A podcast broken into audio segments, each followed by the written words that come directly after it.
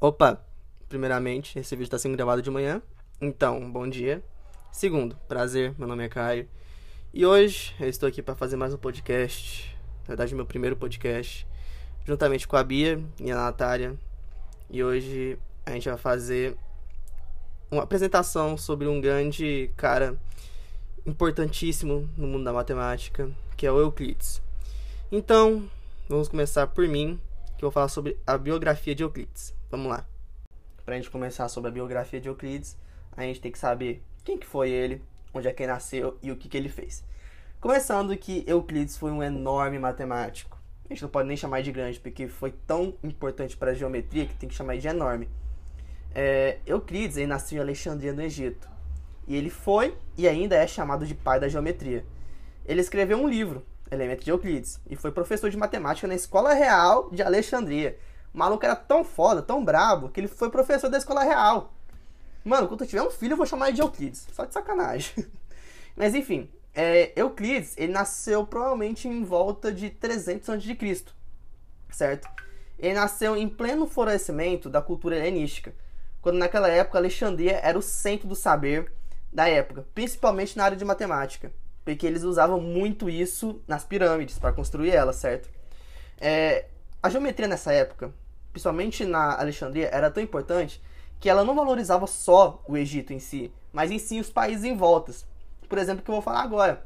Porque antes do Euclides nascer, a geometria já era um assunto muito importante. Certo? Ela era usada para medir terrenos e construir pirâmides, igual eu falei. E ela era tão famosa, tão famosa, que gregos, filósofos gregos e matemáticos como Tales, Mileto e Pitágoras, eles iam ao Egito para ver o que tinha de novo na geometria para usar linhas e ângulos. E embora que sejam escassos os dados da vida sobre Euclides, sabe mais ou menos que ele que fundou a Escola Real de Alexandria, no reinado de Ptolomeu, que isso foi por volta de 300 a 200 a.C., certo? E foi Euclides mesmo que a geometria do Egito se tornou tão importante, por isso que eu falei que ele era um enorme matemático, fazendo com que Alexandria se tornou o centro mundial do compasso e do esquadro. Elementos de Euclides. A grande obra de Euclides, Elementos, teve três volumes, que constitui um dos mais notáveis livros de matemática de todos os tempos. Os Elementos foram considerados os livros por excelência para o estudo da geometria. Euclides é chamado o pai da geometria. Na sua obra, ele reuniu em um sistema coerente e compreensível tudo o que se sabia sobre matemática em seu tempo Todos os fragmentos surgiram na necessidade prática do uso da aritmética, geometria plana, teoria das proporções e geometria sólida. Sua contribuição não consistiu na solução de novos problemas de geometria, mas na ordenação de todos os métodos conhecidos, formando um sistema que permitia combinar todos os fatos desenvolvidos para descobrir e provar novas ideias. Postulado das paralelas. Euclides demonstrou um certo número de leis que serviram de base para a demonstração da verdade de todas as demais leis geométricas. Ao primeiro grupo de leis geométricas, que tomou como premissas básicas dos raciocínios posteriores, Euclides denominou postulados. Os cinco postulados de Euclides são Número 1. Um, uma linha reta pode ser traçada de um para outro ponto qualquer. Número 2. Qualquer segmento finito de reta pode ser prolongado indefinidamente para constituir uma reta.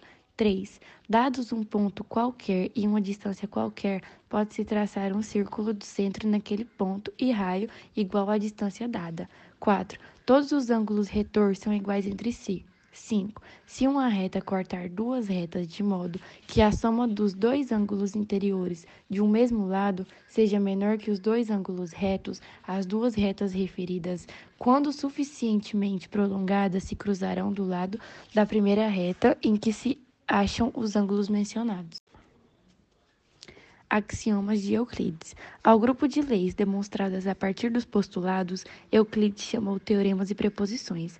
Para construir seu sistema, ele recorreu ainda a princípios básicos que chamou de axiomas, os quais diferem dos postulados pelo caráter mais gerais que revestem. São eles: 1.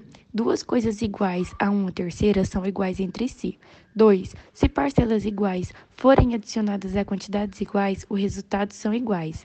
3. Se parcelas iguais forem subtraídas de quantidades iguais, os resultados são iguais. 4. Coisas que coincidem com uma outra são iguais. E 5. O todo é maior do que a parte. Bom, além disso tudo que a Bia, a Natália e eu anteriormente falamos, ele fez outros trabalhos, certo? Euclides, além disso tudo, ele deixou trabalhos extensos sobre óptica, é, acústica, consonância, dissonância e entre outros. Os escritos sobre os assuntos podem ser considerados os primeiros tratados conhecimentos sobre harmonia musical.